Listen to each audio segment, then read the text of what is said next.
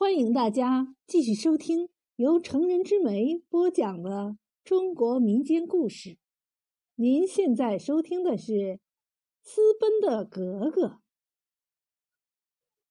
何小格格是乾隆最小的女儿，她聪明伶俐，文武双全，深得乾隆宠爱。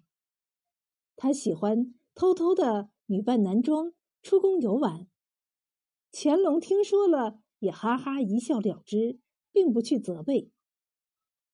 又到了春暖花开的时节，乾隆忍不住又想出去到郊外踏青。何小格格知道了，非要跟着他去。乾隆被缠不过，只得答应。经过一番化妆，他带着何小格格和几个内侍出发了。郊外阳光明媚，春风和煦。的确让人心醉。他们一行高高兴兴的来到一个湖边，那里游人如织。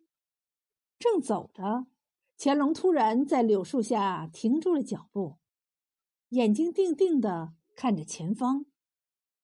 何小格格顺着他的目光看去，见在不远处的牡丹盛开，一片红色的花海。阿玛。我知道你在想什么，何小格格调皮的说：“哦，那你猜猜看，猜不对可是要受罚的哟。”乾隆饶有兴趣的说道：“你一定是又想起了一个人，一个红衣女子，就是你在江南西湖边遇到的那个。”何小格格肯定的说：“一下子被说中了心事。”乾隆不禁微微有点脸红，不过他很快就遮掩过去，哈哈大笑起来。的确，他又想起了曾经的风流韵事。当年他还没有继位的时候，曾游历江南，在江南的西湖边遇到了一位绝世的红衣女子，两个人一见钟情，卿卿我我，不忍分离。差点成就了一段美好的姻缘。你看，前面那位不正是他吗？何小格格指着远处的一个人，打趣道：“阿玛，你快去追呀！”乾隆不由得感叹道：“要是真遇见了他，我宁愿放弃皇位跟他走。”何小格格一撇嘴道：“说你是这么说。”事到临头，又舍不得这荣华富贵了。乾隆一摇头说：“你说错了，两个人真心相爱，比什么都珍贵。如果能够无牵无挂，游走江湖，相伴终身，该是多么的幸福啊！真挚的感情，比江山社稷都要珍贵多少倍？哪里？”还有什么舍不得的呢？阿玛，你真的这样认为吗？何小格格脸色大变，十分郑重的问道。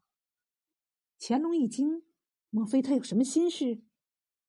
果然，何小格格蓦地跪在地上，恳求道：“请阿玛成全孩儿。”乾隆不禁颤声问道：“你，你怎么？”何小格格于是就把自己私自出宫游玩，偶遇青年男子，俩人相互倾心，发誓相伴一生的事儿说了出来。胡闹！乾隆面色铁青，怒喝。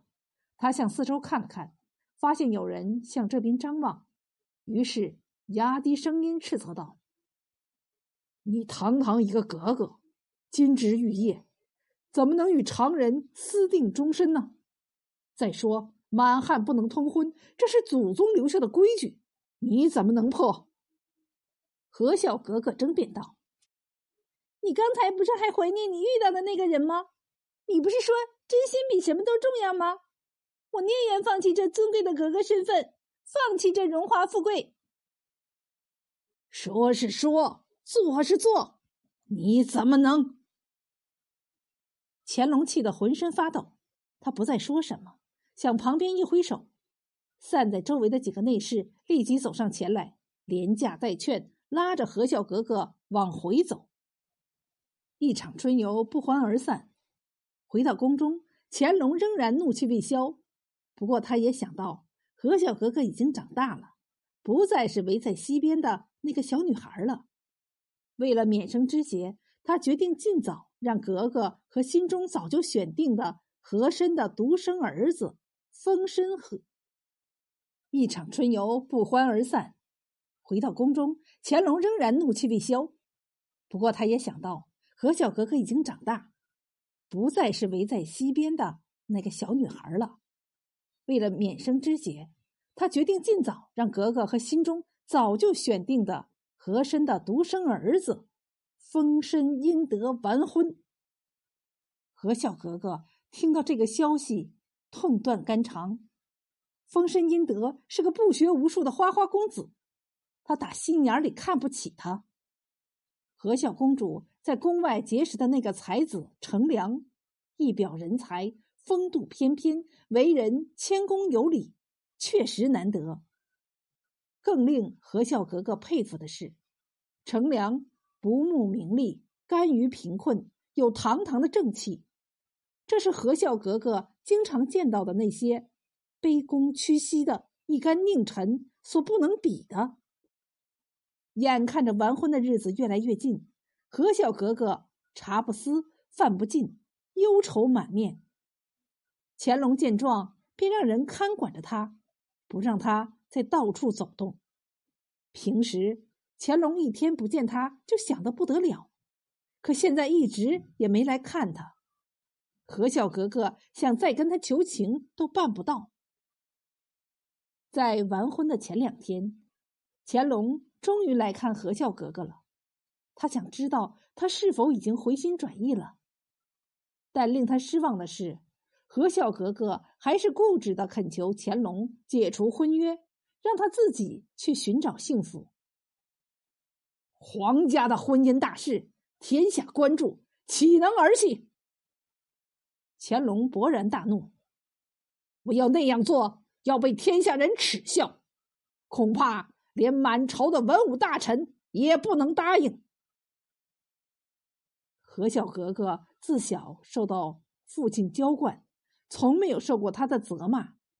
看到今天父亲发怒的样子，何小格格感到彻底绝望了。他流着泪发誓道：“如果你非要孩儿嫁给封申英德，孩儿宁愿一死。”死就死，死也不能放你出去。乾隆抛下硬邦邦的一句话，怒气冲冲的走了。完婚的日子到了，皇宫内外灯火辉煌，喜气洋洋，但是和笑格格却心如死灰。他撕烂了嫁衣，打翻了脂粉。乾隆闻听，大踏步赶过来。脸阴沉的，让众人看了无不瑟瑟发抖。